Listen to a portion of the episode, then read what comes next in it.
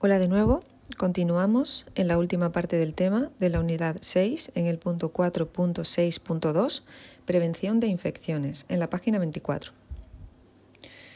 La prevención de infecciones en las piscinas sirve para actuar en dos niveles.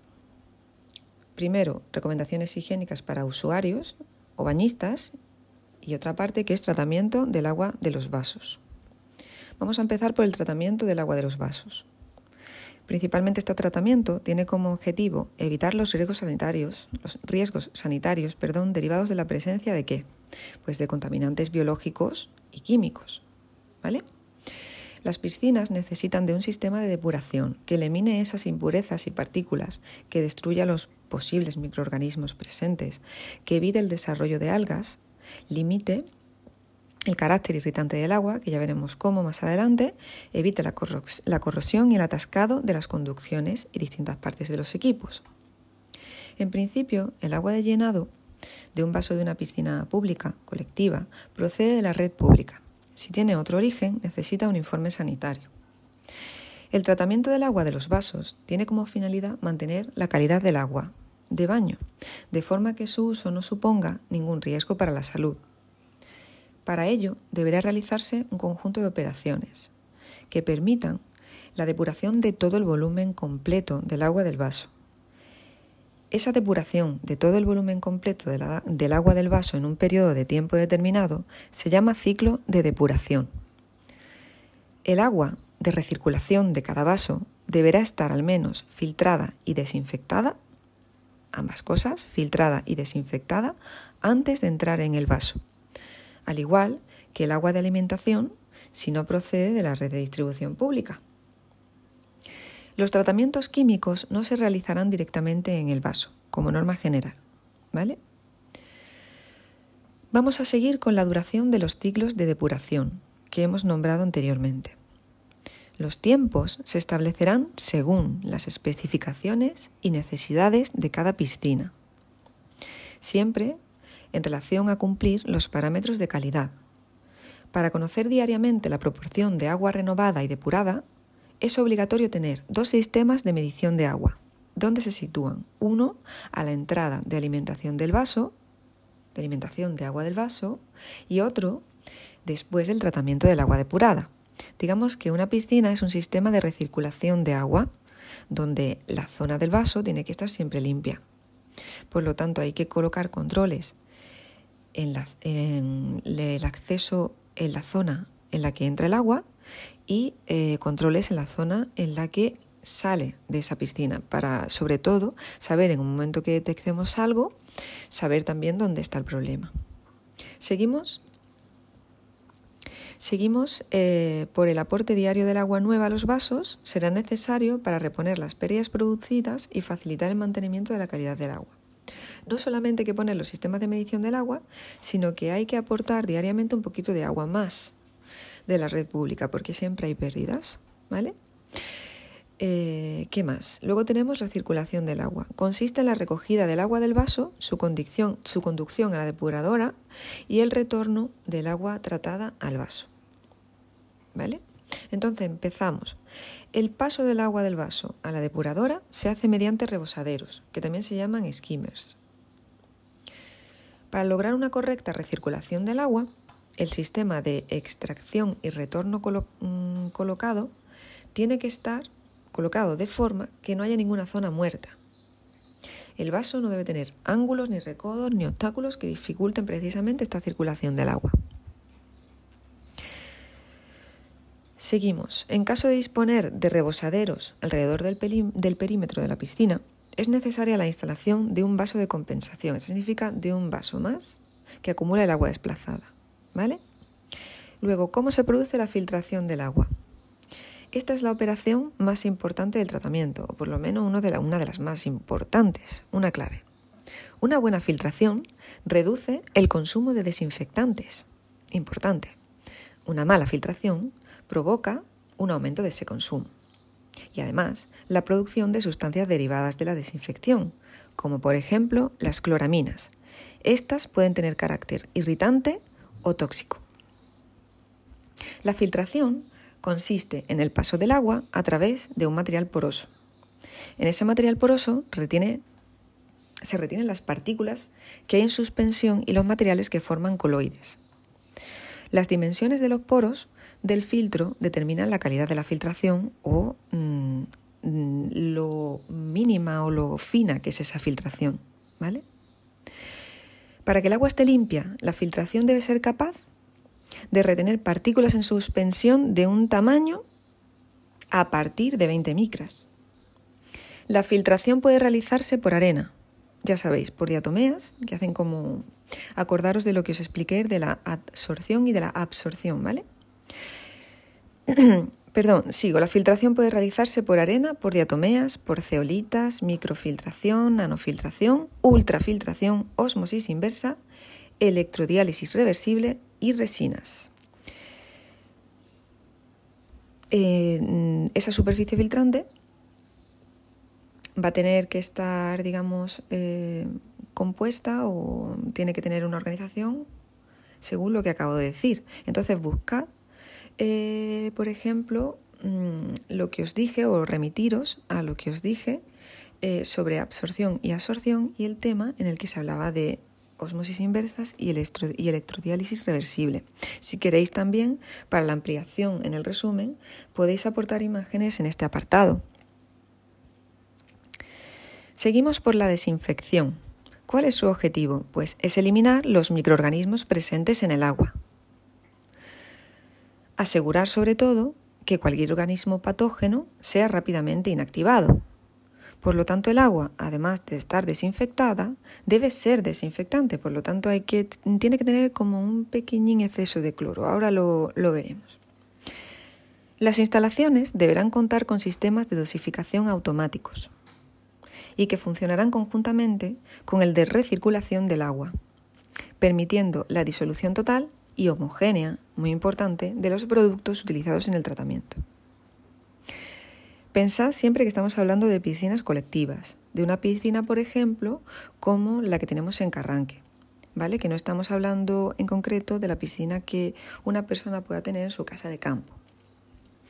Seguimos. Para la desinfección se pueden utilizar hipoclorito de sodio, lejía, hipoclorito de calcio, dióxido de cloro, cloraminas, biguanidas, Mm, ozono, ultravioleta, electrólisis, bromo también, etc.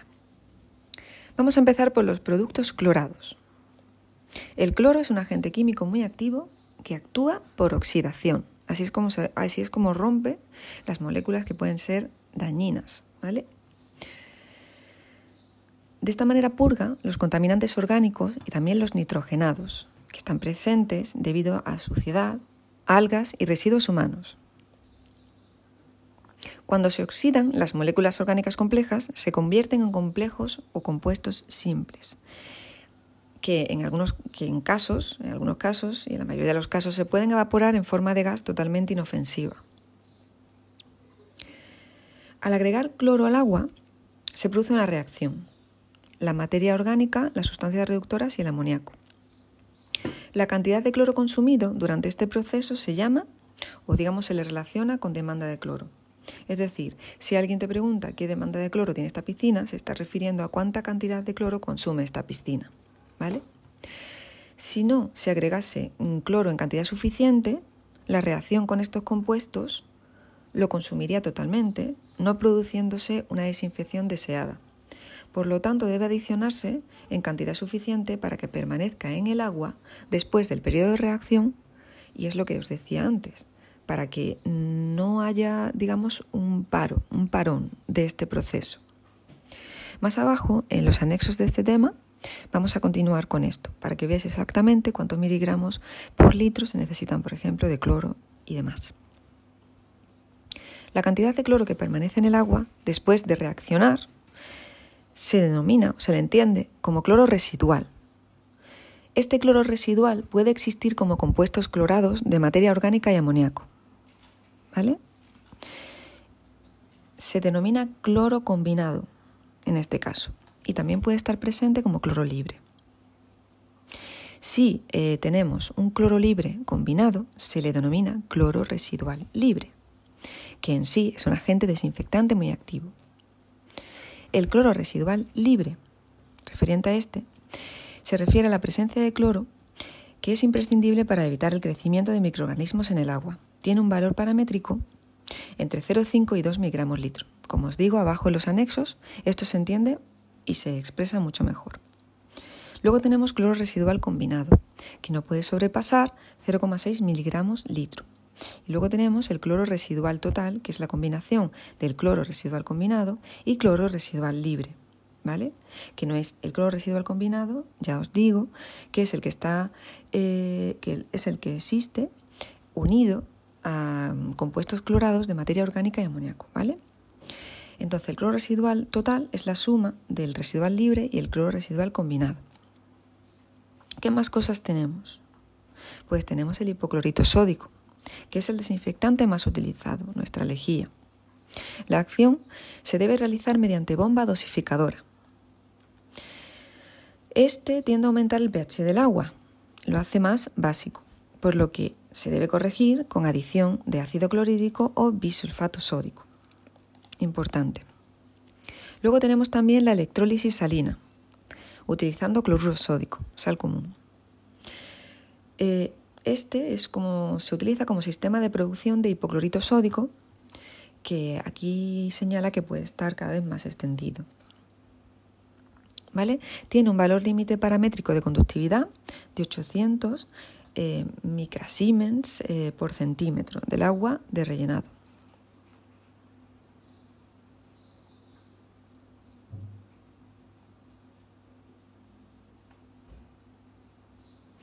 Vamos a descansar aquí un poquito para seguir con lo siguiente.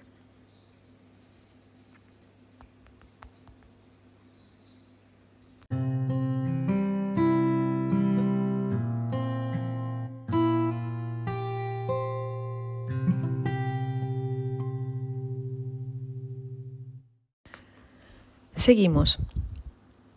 Estamos en la página 26. El consumo de cloro depende de... Antes de continuar, me gustaría deciros que la unidad de conductividad normalmente se mide en Siemens centímetro, ¿vale? Y otra medida es microsiemens centímetro. Así que la expresión que viene en el libro mm, no la veo muy correcta, ¿vale? Para que lo sepáis. quitéis la M que hay ahí o busquéis porque es así pero la unidad de conductividad en general es Siemens centímetro o micro mm, Siemens centímetro. Seguimos por el consumo de cloro, depende de, pues de qué va a depender del tipo de la piscina, si está cubierta o al aire libre, de la temperatura del agua del vaso. Un incremento de un grado equivale a un aumento de consumo de cloro entre 15 y 20%. Acordaros que las reacciones depende muchísimo de eh, la temperatura. Las radiaciones solares también afectan. Sobre esto os voy a poner las notas del episodio un artículo para que, para que leáis eh, la radiación ultravioleta y la desinfección del agua. ¿vale? Eh, luego seguimos. Seguimos el consumo de cloro depende del uso o no de estabilizantes. Si se, si se utilizan estabilizantes, se consume menos cloro. De la calidad de la filtración. Si es mala, se va a consumir más cloro. Del pH también afecta. ¿Cómo afecta? Pues por ejemplo, tenemos aquí una tablita de pH, relaciona el pH con los miligramos de cloro. Si el pH está 7, se consume 0,5 miligramos litro. Si el pH está 7,4 se consume más y mientras más básico se va consumiendo todavía más. Por lo tanto, tenemos que tener unas medidas complementarias. Se debe mantener un pH entre 7,2 y 8. Se ajusta ¿cómo? Mediante correcciones de pH. Las aguas con pH inferior a 7, es decir, ácidas, tienen carácter corrosivo. Para metales, por ejemplo, como el hierro, pudiendo ocasionar irritaciones de piel y en las mucosas. Si el pH es superior a 8, tiene tendencia a ocasionar precipitaciones. Esto, esto quiere decir que se acumulan como pegotes. ¿Pegotes de qué? De carbonato cálcico, ¿vale? Enturbiamientos, bloqueos, bloqueos de filtros e irritaciones de piel y mucosas. Las altas temperaturas favorecen el desarrollo de bacterias, ya lo sabéis también, de algas y de otros microorganismos, así por ejemplo como la, precipitación de sales cálcicas también y el enturbamiento del agua, lo mismo que hemos dicho también antes. En piscinas cubiertas la temperatura del agua se mantendrá entre 24 y 30 grados. Los, algicidas perdón, combaten el crecimiento de algas en el agua, el más utilizado, el sulfato de cobre. Los productos químicos deben estar sobre todo autorizados, etiquetados, homologados y, aunque no lo pone, yo os lo digo, no caducados. Los productos se almacenarán en lugares que sean inaccesibles a los bañistas, preferentemente, sobre todo si pueden acceder niños. Seguimos por la página 27, el punto 4.6.3, recomendaciones para el control de los parámetros. La instalación dispondrá de un contador que permita conocer el volumen diario de agua que se renueva. 2. Un aumento en la conductividad, oxidabilidad al permanganato, nitratos o la presencia de espumas que indican pues que habrá que renovar diariamente con mayor cantidad de agua, es decir, que hay que renovar más agua. La alteración de los parámetros microbiológicos exige investigar el origen de la contaminación, intensificar los controles diarios de cloro residual libre, aumentando la dosis, es decir, acercándonos al límite superior de la demanda de cloro de esa piscina, mantener el pH en un rango entre 7,2 y 8, sobre todo tirando para abajo, intensificar los controles diarios de transparencia del agua, en caso de presencia de salmonela, estafilococo áureo o pseudomona, se deberá realizar una cloración de choque, siempre por supuesto, en ausencia de bañistas, y tomando una muestra posterior para confirmar que ha desaparecido el microorganismo. Antes de realizarse el baño, se comprobará que también las concentraciones de cloro están dentro de los límites establecidos para no producir irritaciones y demás. Seguimos en el punto 4.7. Problemas especiales en las piscinas. Se pueden mencionar la presencia de algas, la, corrosión, las espumas, el color del agua, la turbidez, los olores desagradables, los problemas de irritaciones y la contaminación biológica y química. Para esto os he agregado en las notas del episodio un enlace a unas flip cards. Me vais a entender en cuanto le deis. En esa flip cards vais a encontrar eh, por una parte de la carta el problema y por la parte de detrás la solución. Así va a ser muy fácil para que tengáis de una manera muy rápida, muy directa, el problema con la solución, para aprenderlo, para estudiarlo y para conocerlo y tenerlo siempre a mano. Empezamos por la formación de algas. ¿Cómo lo vemos? Pues porque hay una coloración verdosa que delata su presencia. Casi siempre, normalmente, casi siempre, normalmente esto se debe a una deficiente desinfección. ¿Dónde nos encontramos las algas? Pues suspendidas o adheridas en las superficies más rugosas del vaso. ¿Y de qué se alimentan? Pues de sustancias nitrogenadas y de la luz solar. Si, si el lugar está sombrío, pues las algas sobreviven en forma de esporas. El tratamiento, ajustamos el pH, efectuamos cloración de choque, añadimos algicida, se filtra y se cepilla con intensidad el vaso y se continúa filtrando. Si hay manchas en paredes, por ejemplo, causadas por la corrosión de metales como cobre, hierro, manganeso, porque por ejemplo también hay un pH demasiado ácido, ¿qué hacemos? Pues ajustamos el pH entre 7,2 y 7,6, se ajusta la alcalinidad y dureza del agua, se reduce el nivel de sólidos disueltos, si es elevado, se vacía y se limpia el vaso, si las manchas son demasiado importantes. ¿Qué hacemos si hay corrosión? Pues primero tenemos que ver qué factores aceleran esta corrosión. Son, por ejemplo, si el pH es ácido, si el oxígeno disuelto hay demasiado, si existen demasiados oxidantes, si las están en demasiada concentración. Eh, por ejemplo, las algas, digo, las altas temperaturas también favorecen esos eh, procesos químicos. Las velocidades de filtración elevadas, que hacen que la filtración no sea correcta, y el total de sólidos disueltos. ¿Qué hacemos? ¿Con qué tratamiento utilizamos para la corrosión? Pues mantener el agua químicamente equilibrada, no sobrecargar la bomba, no combinar metales incompatibles unos con otros, ya sabéis que se producen reacciones, y mantener el total de sólidos disueltos por debajo de los 2.000 partes por millón. Si hay incrustaciones, ya sabéis, pegotes, que se pueden causar porque el agua, eh, por ejemplo, mm, tenga demasiado carbonato cálcico en su composición, sea una agua dura, eh, pues entonces se pueden causar eh, una coloración del agua blanquecina, superficies, eh, si las superficies son rugosas, se adhiere ahí, si los filtros pues, están calcificados, si hay reducción del diámetro, estás viendo que hay calcificaciones, si por ejemplo hay ineficacia del intercambiador de calor, ¿vale? ¿Qué se hace? Pues ajustar la dureza del agua, ajustar la alcalinidad, mantener siempre un pH adecuado entre 7,2 y 7,6, filtrar y añadir un anticalcáreo. Si existen espumas que son bastante desagradables y aparecen sobre todo por el uso excesivo de alguicidas, por exceso también de residuos orgánicos, de aceites solares, de sudor, por niveles muy bajos de dureza cálcica y por exceso de detergente. Ojo, que estas son las causas de las espumas. Pues ¿qué hacemos? Emplear agentes antiespumantes, corregir los niveles de dureza cálcica, vaciar un poco la piscina y poner agua nueva y por supuesto que nadie entre sin ducharse antes. Que no lo pone aquí, pero que yo os lo digo.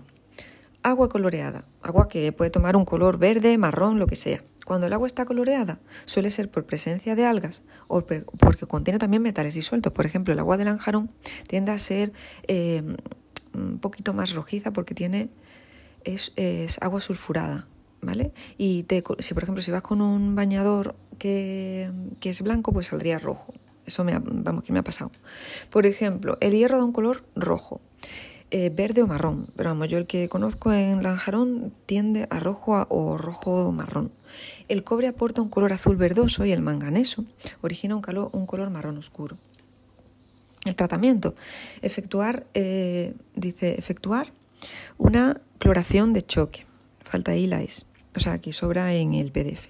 Ajustar el pH entre 9 y 10 para que los metales precipiten. ¿Vale? Caigan. Añadir algún floculante. Parar el equipo de filtración durante 8 horas. Para eso, para una decantación. Pasar limpiafondos y filtrar. El color verdoso también puede ser debido a baja alcalinidad se corrige con un corrector de alcalinidad en este caso, si detectamos que es por eso. Seguimos con el enturbiamiento. Puede ser consecuencia de un pH alto o a lo mejor una alcalinidad alta, ¿no? que es lo mismo, y de una filtración pobre. Mm, ¿Qué más? O formación de algas. ¿no? El tratamiento, ajustar el pH, disponer de una filtración adecuada, hacer un tratamiento contra las algas y flocurar, añadiendo algún agente floculante en algún caso. Si hay olores desagradables, a lo mejor porque hay un exceso de cloraminas, tratamiento, renovar el agua, ajustar pH, evitar aportación de materia orgánica, pues para que no se produzcan esas reacciones.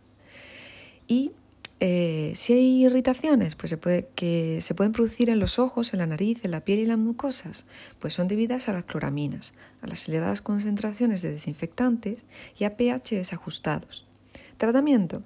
Eliminar las cloraminas mediante cloración de choque, renovar el agua, mantener los desinfectantes dentro de los límites que marca la legislación y ajustar el pH. Como ya os digo, todo esto está en, las flipcards, que os eh, podéis acceder a, a ellas a través de un link que os dejo en las notas del episodio. Seguimos con el control de calidad.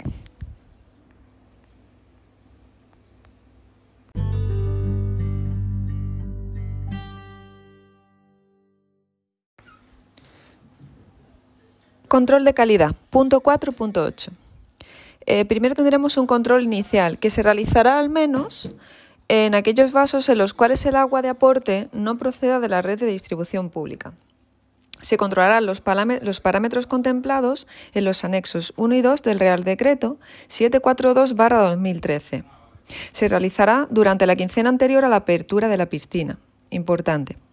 Asimismo, este control inicial se llevará a cabo después de tener el vaso cerrado más de dos semanas o después de cierres temporales que puedan suponer variaciones significativas de los parámetros de control tanto del agua como del aire y asegurar la seguridad de los bañistas.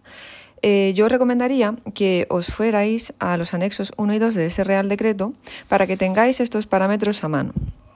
Después del control inicial, que simplemente se hace al principio, es el, por eso es el control inicial de una apertura de una piscina comunitaria, se hacen controles de rutina, que son controles diarios que tienen por objeto conocer la eficacia del tratamiento que aplicamos, según lo descrito en el anexo 3 de ese Real Decreto.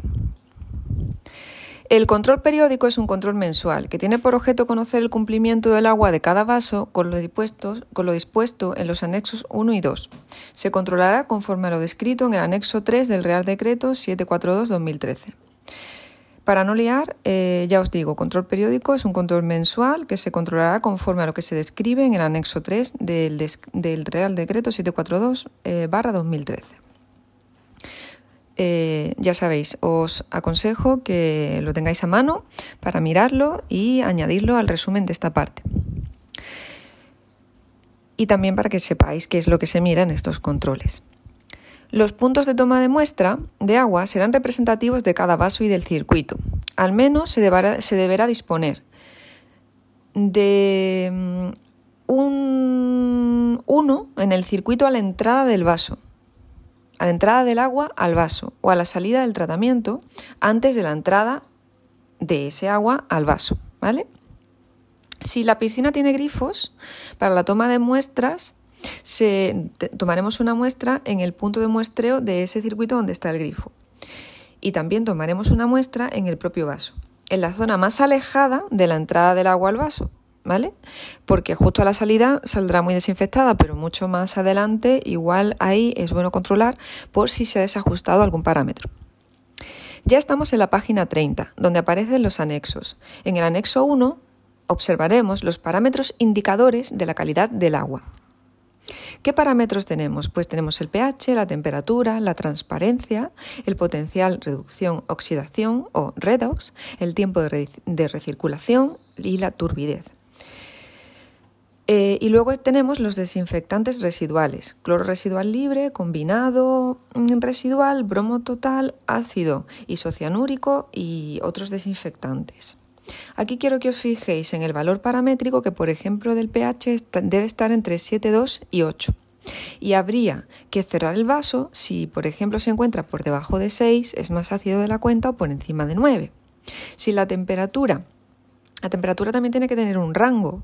Un rango es de 24 a 30 grados centígrados, nunca mayor de 36 grados. Por ejemplo, cuando mm, mm, estamos refiriéndonos a una piscina de hidromasaje. Pero si supera los 40 grados, hay que cerrar el, vaso hasta que se normalice este valor. La transparencia, eh, pues cuando no se pueda distinguir el desagüe, se cierra el vaso. El potencial R2 debe estar entre 250 y 900 milivoltios. Eh, luego, por ejemplo, la turbidez, si se superan 20 unidades, se cierra el vaso. Si hablamos de cloro residual libre, que debe estar entre 0,5 y 2 eh, de cloro libre, pues en el caso de ausencia o superación de los 5 miligramos litro de la molécula de cloro libre, se cierra el vaso.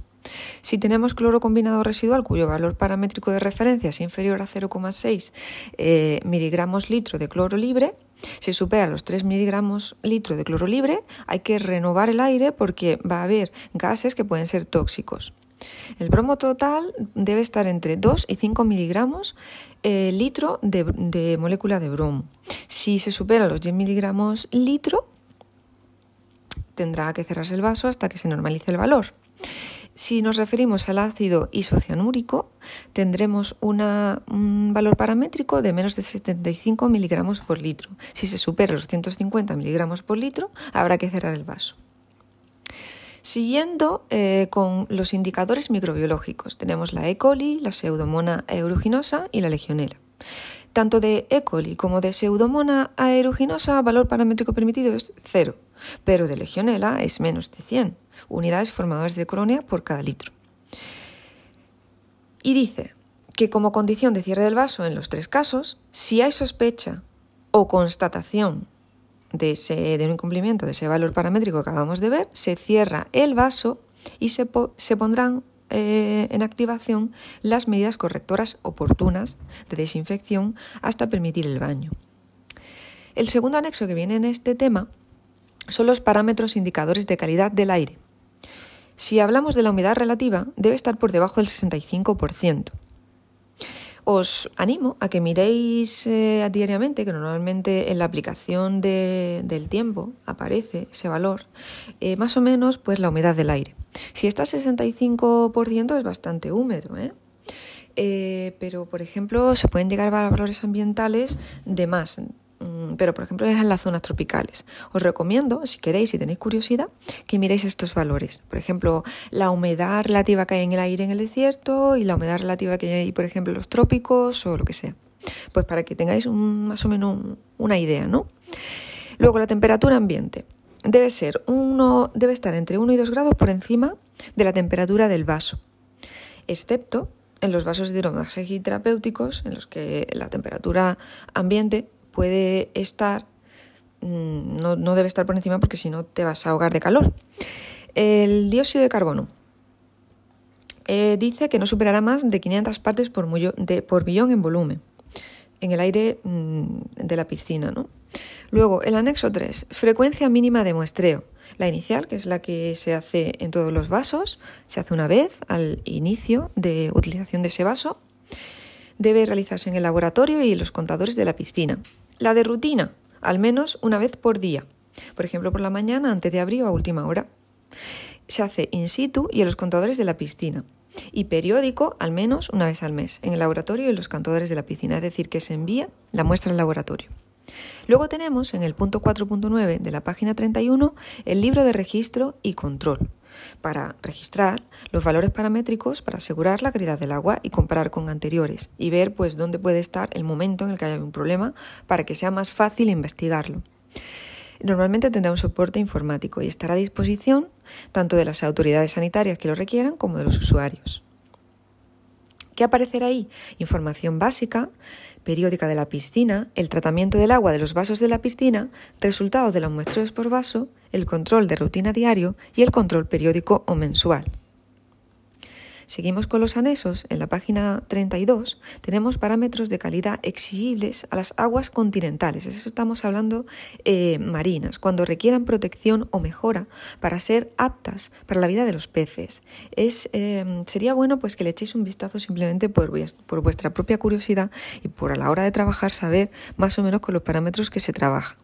¿Qué es lo que se mira? La temperatura es muy importante para la vida de los peces. Hay peces, ya sabéis, que viven en determinados parámetros de temperatura y no pueden vivir en otros, ¿vale?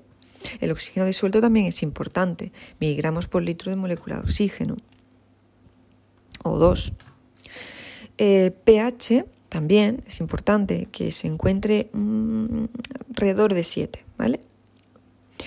Materiales en suspensión, no puede haber demasiados, fósforo total, nitritos, compuestos fenólicos, hidrocarburos, amoníaco, cloro, zinc, todo esto tiene unos parámetros determinados para asegurar la vida de los peces. Luego, en la página 33, podéis ver parámetros de calidad exigidos a las aguas dulces, ¿vale? Por ejemplo, los ríos, los lagos.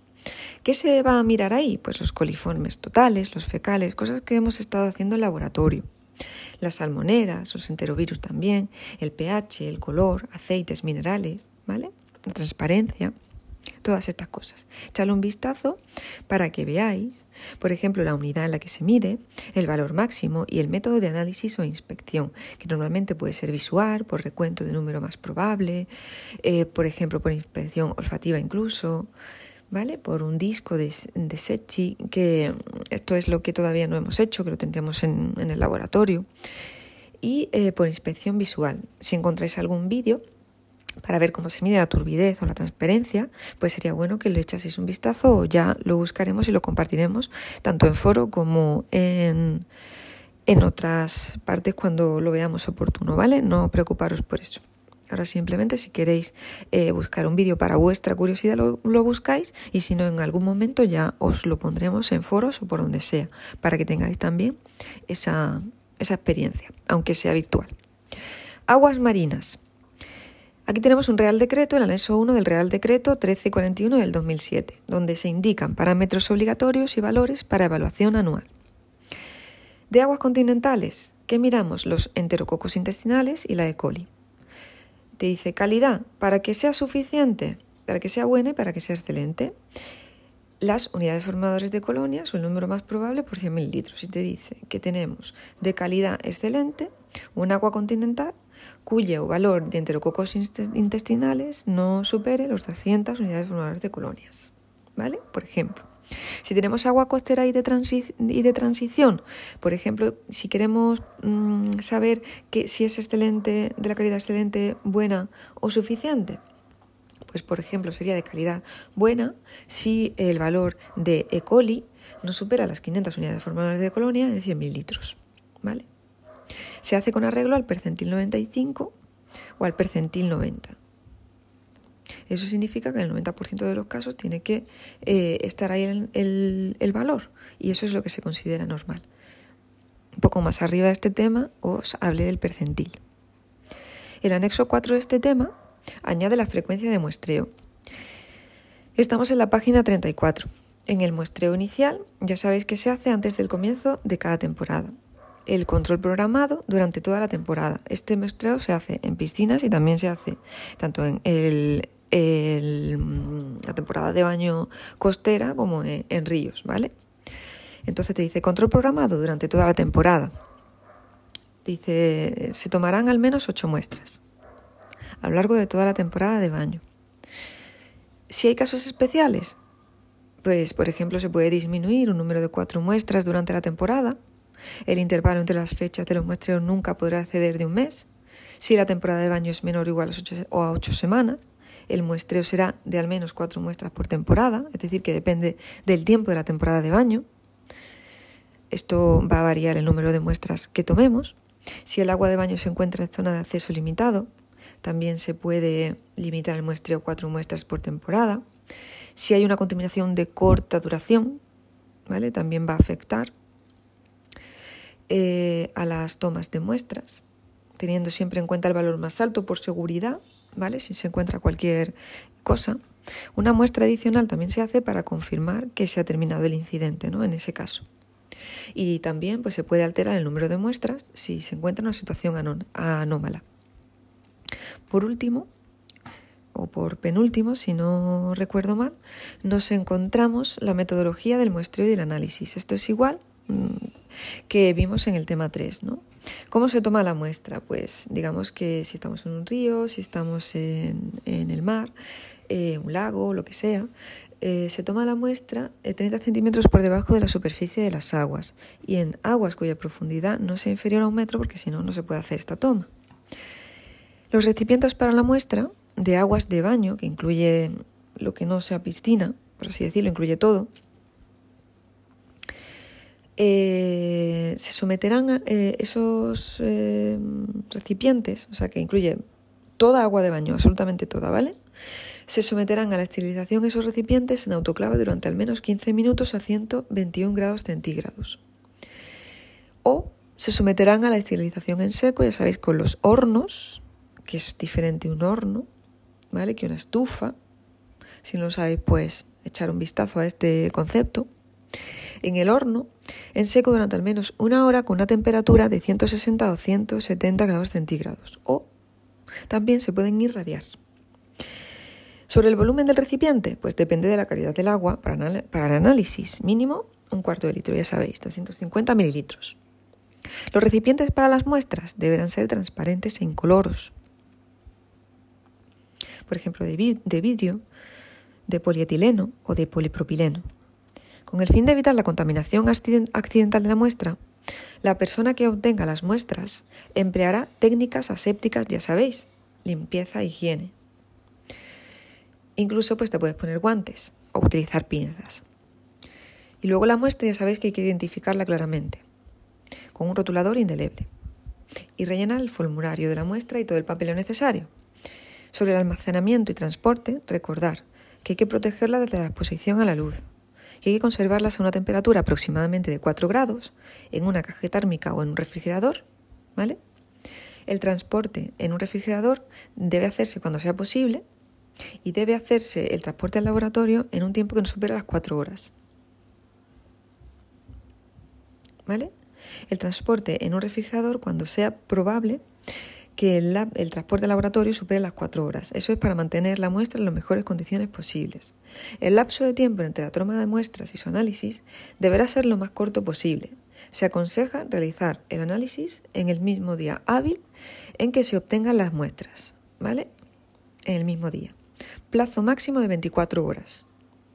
Entre tanto, se conservarán siempre protegidas de exposición a la luz, es decir, oscuridad, y a una temperatura entre 4 grados, más menos 3 grados, es decir, pero 4 grados, ¿vale? Métodos de análisis de referencia. En este caso os recomiendo que busquéis estas normas. Une en ISO y los números de abajo, 78991, 78992. Y la que viene más abajo para la E. coli la une en ISO 93083 y 93081 para que veáis que ahí te va a poner, eh, digamos, la, lo que hay que hacer para detección y recuento de enterococos intestinales y de E. coli. Esto echarle un vistacito que también posiblemente lo utilicemos en foros. ¿Vale? Ya para terminar, estamos en piscinas de uso colectivo, ¿vale? Y en el circuito del agua. ¿Qué es lo que contiene este circuito del agua en las piscinas? Pues debe, eh, o sea, sirve para recoger el agua superficial mediante ese rebosadero y luego también tiene que tener una recogida profunda mediante un desagüe. Luego debe tener un prefiltrado eh, donde se retengan los cabellos y las partículas de mayor tamaño. Después un sistema de bombeo para impulsar el agua a través de los filtros. Eh, si, hace falta, se tiene que facilitar la coagulación mediante productos que condicionan las mejores de la filtración. Eh, que, mejoran perdón, las condiciones de filtración, como por ejemplo sulfato de aluminio. Luego, eh, debe tener una filtración para retener partículas finas. Si necesita, si la piscina es climatizada, tiene que tener un sistema de calentamiento. Y luego, un sistema dosificador de productos para el tratamiento y correctores de pH. Y también eh, un sistema de retorno del agua tratada al interior del vaso, como si fuera un mini etar, eh, etap y un mini adar. ¿Vale? Por último, en la página 36 vais a ver los tipos de circulación de agua. Tenemos uno de recirculación inversa, en la que el agua es impulsada al vaso a través de difusores que están en el fondo, ¿vale? La recirculación mixta, la entrada del agua se realiza a través de difusores situados en las paredes del vaso y la recogida se realiza tanto en superficie ¿vale? como en profundidad. Y la recirculación clásica es que tenemos un desagüe de fondo, que está situado en, digamos que en una inclinación, ¿no? Y este sistema, el problema que tiene es que no permite una buena renovación del agua superficial. Por eso es bueno que haya eh, una bomba que haga mover ese agua y unos filtros por donde se filtre. Quien tenga pecera también entiende este sistema. Bueno, pues hemos llegado por fin al final de esta unidad. Espero que os haya gustado y que os haya sido de utilidad este podcast. Estamos en contacto.